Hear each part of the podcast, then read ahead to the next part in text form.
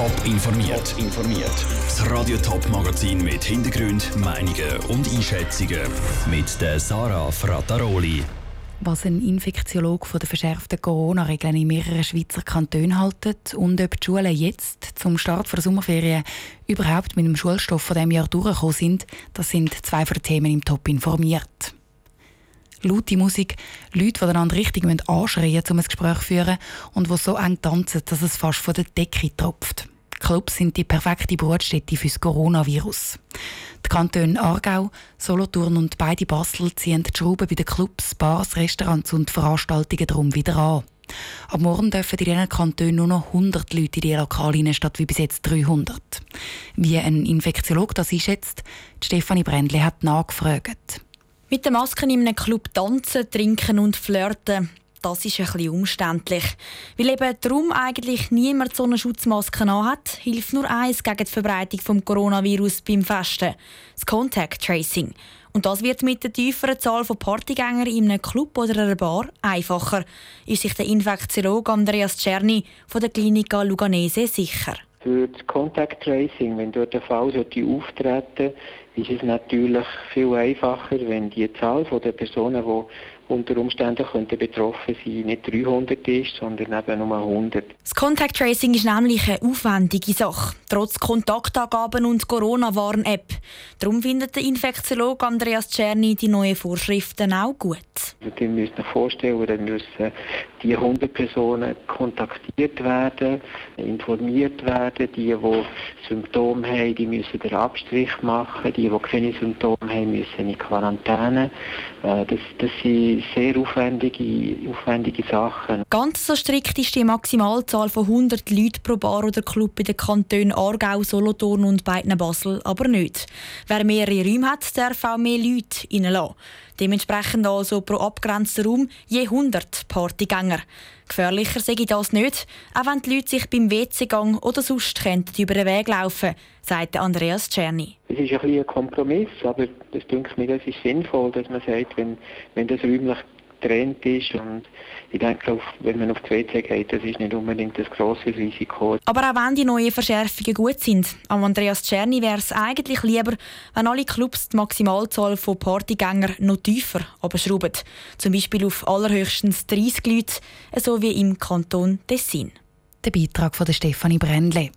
Die Verschärfungen der Kantone Aargau, Solothurn und beiden Basel gelten ab morgen und sollen bis Ende Jahr bleiben. Bei den Kantonen St. Gallen und Thurgau heisst es auf Anfrage von Radio Top, so eine Verschärfung sei bis jetzt nicht geplant. Die Gesundheitsdirektion vom Kanton Zürich war auf Anfrage nicht erreichbar. Gewesen. Schaffhausen auf der anderen Seite hat heute auch Verschärfungen bei den Corona-Massnahmen angekündigt. Die gehen aber lange nicht so weit wie die in den Nordwestschweizer Kantonen. Schaffhausen müssen Clubs jetzt einfach auch die Namen von ihren Gästen mit der ID abgleichen und kontrollieren, dass die Gäste die richtigen Telefonnummern angeben. Also genau gleich, wie das in den Kantonen Zürich und St. Gallen schon seit letzter Woche gemacht wird. Im Kanton Thurgau haben die Sommerferien schon angefangen. In anderen Kantonen stehen sie kurz bevor. Die Schulen sind also leer, so wie schon monatelang im Frühling.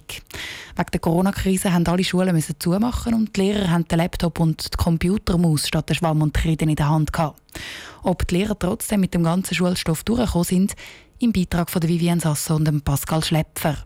Während der Corona-Krise haben die Schulkinder von die aus büffeln. Und das hat sich ganz verschieden auf die einzelnen Kinder ausgewirkt, hat die Thurgauer Rundenstufenlehrerin Nora Schüb gemerkt. Stofflich gesehen haben die einen Kinder sogar mehr vorwärts gemacht, weil das 1 zu 1 Betreuung daheim einfach bei uns in der Schule gar nicht möglich ist. Und andere Kinder haben weniger Unterstützung von den Betreuungspersonen daheim bekommen. Darum hat sich die Unterstufenlehrerin auch nicht wie normalerweise an einen genauen Schulstoffplan gehalten, sondern ist individuell auf die einzelnen Kinder eingegangen, die sich schließlich auch ganz plötzlich in einer ungewohnten Situation wiedergefunden haben grundsätzlich unterrichte ich nicht Fächer, sondern Kind und ich begegne ihnen dort, wo sie sich befinden. Das heisst, wo sie nach dem Fernunterricht wieder zurückgekommen sind, bin ich ihnen dort begegnet, wo sie gestanden sind und wir haben weitergearbeitet. Dass in den letzten paar Wochen nicht alles ganz normal gelaufen ist, hat auch der Thurgauer Säcklehrer Lukas Tischler gemerkt und dementsprechend reagiert. Das Wissen nimmt er auch fürs nächste Schuljahr mit. Äh, man hat so ein bisschen im Hinterkopf, dass die Zeit war, dass man dort nicht gleich arbeiten können. Aber ich denke, dass im Großen und Ganzen doch zentrale Punkte erreicht worden sind. Ich denke auch, dass wir Lehrer sehr viel gemacht haben, dass die Schüler wirklich mindestens die Möglichkeit haben, ähnlich gut zu arbeiten wie sonst. Der Sekler schaut also positiv in die Zukunft und im Großen und Ganzen eigentlich auch auf die letzten paar Wochen. Aber es ist als Lehrer schon nicht ganz befriedigend, wenn man eigentlich nur von daheim aus am Computer schafft und mit einem Bildschirm redet, als mit Menschen direkt. Wenn man auch nicht kann spüren wie es den Schülern geht und wo stehen und wo die Schwierigkeiten sind. Und ich glaube, man ist Lehrer geworden, um genau diese Sachen zu haben, um zu wissen, wie es ihnen geht. Das merkt man halt nicht am, am PC und am Computer. Darum freut er sich jetzt schon auf den Schulstart nach der Sommerferien und hofft, dass dann alles wieder normal zu und her geht.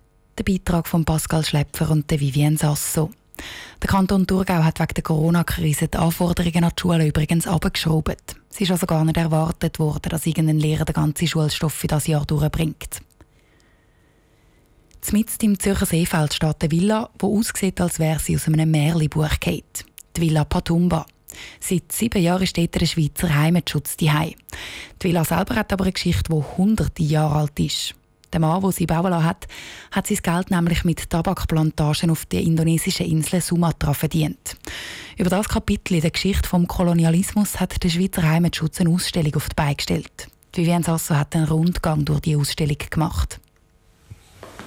Der Karl Grob, der die Villa Patumba bauen lassen hat, ist nur einer von vielen Schweizer, der im 18. Jahrhundert auf Sumatra gegangen ist, um Tabakplantagen anlegen und dort Menschen aus aller Welt arbeiten lassen. Es ist Zeit, dass diese Geschichten genauer erzählt werden, findet Judy Schubiger, die die Ausstellung Patumba liegt auf Sumatra für den Schweizer Heimatschutz auf beigestellt hat. Wir schauen einerseits das Thema Kolonialismus anschauen, vor allem die Holländer, die in Südostasien sehr präsent sind, wie sich das entwickelt hat, wie sie sich dort haben können ausbreiten Dann schauen wir auch den Tabak an. Wie ist überhaupt Tabak angebaut worden? Was sind das für Plantagen gesehen? Und es geht auch um die Menschen, die auf diesen Plantagen gearbeitet haben, sogenannte Kulis. Die haben zwar Lohn bekommen, aber die Arbeitsbedingungen sind sklavenähnlich erklärt Judith Schubiger. Sie sind mit Knebelverträgen angestellt gewesen. Sie konnten nicht einfach künden. Es war viel Gewalt auch vorhanden auf diesen Plantagen. Und wenn die wollten flüchten, dann sind sie da äh, gnadenlos wieder eingefangen worden und bestraft worden. Also sehr ein Herzregime. Weil momentan immer wieder Menschen gegen Rassismus und Diskriminierung auf die Straße gehen, ist das Ausstellungsthema sehr aktuell. Und das ist eigentlich gar nicht so geplant freut sich Judith Schubiger.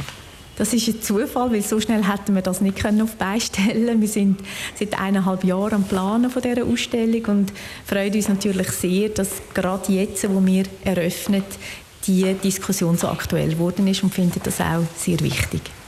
Die Ausstellung zeigt nebst der Geschichte vom Kolonialismus aber auch, wie es jetzt, über 100 Jahre später, Sumatra aussieht und wie es den Leuten geht, die heute an diesen Ort arbeiten.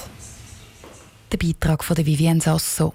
Die Ausstellung in der Villa Patumba im Zürcher Seefeld ist heute eröffnet worden.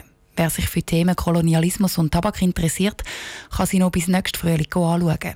Bilder von der Ausstellung gibt es auf toponline.ch. Top informiert, auch als Podcast. Mehr Informationen gibt es auf toponline.ch.